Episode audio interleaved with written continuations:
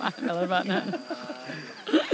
É, Banana, milho, manga, goiaba, tudo. Ma- Abacate, Mamão, nossa, tudo. adoram. São Tudo, super. tudo. É onívoros, total.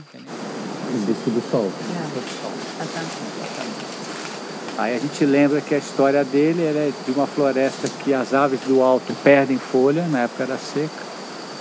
Então é quando tem a, a entrada de matéria orgânica e de luz para ele. Isso pensando Que ele é originário de uma floresta da Etiópia. África, né? A origem Africana. genética da planta, da né? planta. Aonde ela Isso vem. é muito importante Isso na a gente agrofloresta. teria que saber de todas as Todas. plantas. Que Porque, ambiente é, que ela é. Você tem a referência ela vem, de como ela onde é, ela de onde vem. ela vem. Qual o ecossistema? Como é que funciona aquele ecossistema? E como ela é no, no ambiente de origem, dizer, se ela fica lá em cima, fica lá embaixo, né? Tem um ecossistema que recebe muita inundação de rio, então está sempre jogando matéria orgânica, entendeu? Ou se é um ambiente mais parado, ou se é um ambiente que tem um fluxo de vento que sempre está quebrando as aves, e aí aquele sistema que está em contínuo né? pulso, que o Hermes fala, né? Tem plantas que ele acha que é aquela que está nesses ambientes que tem muito Essa distúrbio dinâmica, né? Muito distúrbio. vento, tempestades tropicais, então aquela vegetação que está sempre sendo perturbada, quebrando, voltando, né? Então são plantas com essa característica. Você conhecer a origem da planta. É, o carro, o, não fala que o carro-chefe nosso é banana, porque assim, banana é uma, uma planta que vai bem aqui, né? Ela gosta de clima quente. e- aqui não é úmido, né? Ela prefere o úmido, mas aqui não é tão úmido, mas a terra, a terra é muito boa, né? Aqui não chega a ser é, terra roxa que fala, né? mas é uma terra vermelha, bem é, produtiva. né? Mas assim, a ideia nossa mais é produção de, de, de, de banana, carro-chefe. Qual banana? A nanica, maçã, prata, né? É as que mais planta aqui, né? No projeto a gente conseguiu plantar 14 variedades, nós compramos de laboratório, mudas eh, diversificadas para trazer mais variedade para cá, né? A gente conseguiu plantar bastante variedade, mas as que vai bem assim mesmo, é nanica, nanicão, prata e maçã só. Pessoal cuida mais, assim. Mas precisa que plantar de tudo. Mamão tem que produzir bastante também. E folhas e legumes também produz muito também. Aí mais no lógico, tem irrigação e mais, mais cuidado, que precisa mais o dia a dia mesmo. né? Qual o problema dessas torceiras? Essas torceiras estão velhas, então praticamente elas não estão mais produzindo. Então, o manejo que eu faço aqui nelas é dividir elas em três. É, você vai deixar três pés, dois pés, como é que... Não, nós vamos deixar o seguinte. Fazer com que ela volte a ser produtiva. Então,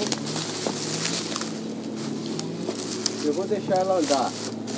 Uma dessas aqui andar para um lado, uma vai para um outro lado e outra vai para frente. Então eu divido praticamente aqui nesses três aqui. Então, uma dessas pequenas aqui eu vou, vou jogando para lá. Se puder limpar, de preferência, acho que é melhor tirar todas essas daqui e deixar ela correr para lá, né? andar para lá. Para ela não vir dominando aqui. Aqui tem uma frutífera aqui, né? Então quer dizer que essa pode cortar. Essa pode cortar e deixa ela aqui. Às vezes você vai ter que fazer uma análise da torceira primeiro, onde é melhor para você manejar. Aquela ferramenta é ótima, que ela só com corte a gente consegue jogar ela aqui pro chão. Joga a opção de gente desse aqui, e aqui depois no outro grupo vem, vem recolhendo. Joga essa aí chão também. O mais baixo que o senhor conseguir cortar, melhor. Depois que limpar aí, ela fica mais vigorosa, vai dar uma boa ventilação, vai conseguir produzir melhor. É a opção que você vai fazer. Às vezes tem uma que é bonita, mas aí você deixa. Dá uma dor, imagina eu, vou cortar. Mas a poda é, é muito necessária. É necessário. E a bananeira, então. É que esses últimos anos eu tive que.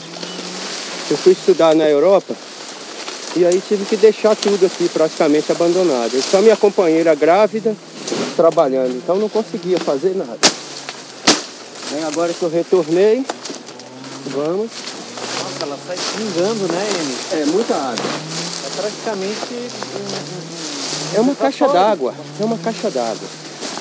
Então ela. Depois um outro grupo vem aqui, ó, soltando aqui.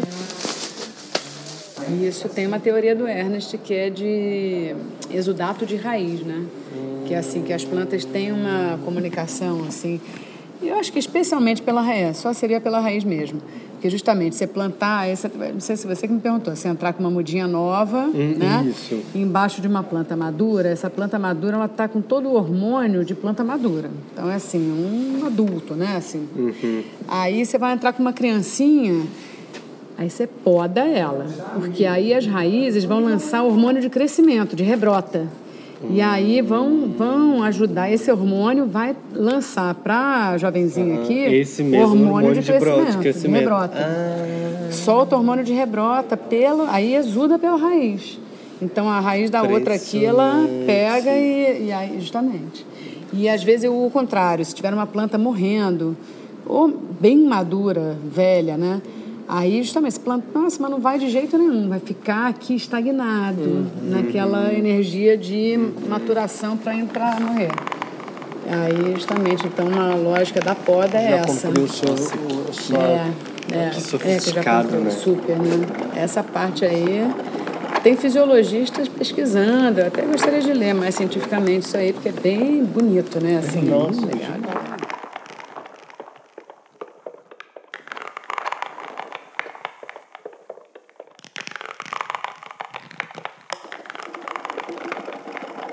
Os dengue, aqui não tem.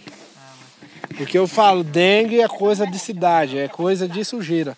Dengue não gosta de, de lugar onde tem, tem porque a, a, a libélula come esse alimento das larvas dela.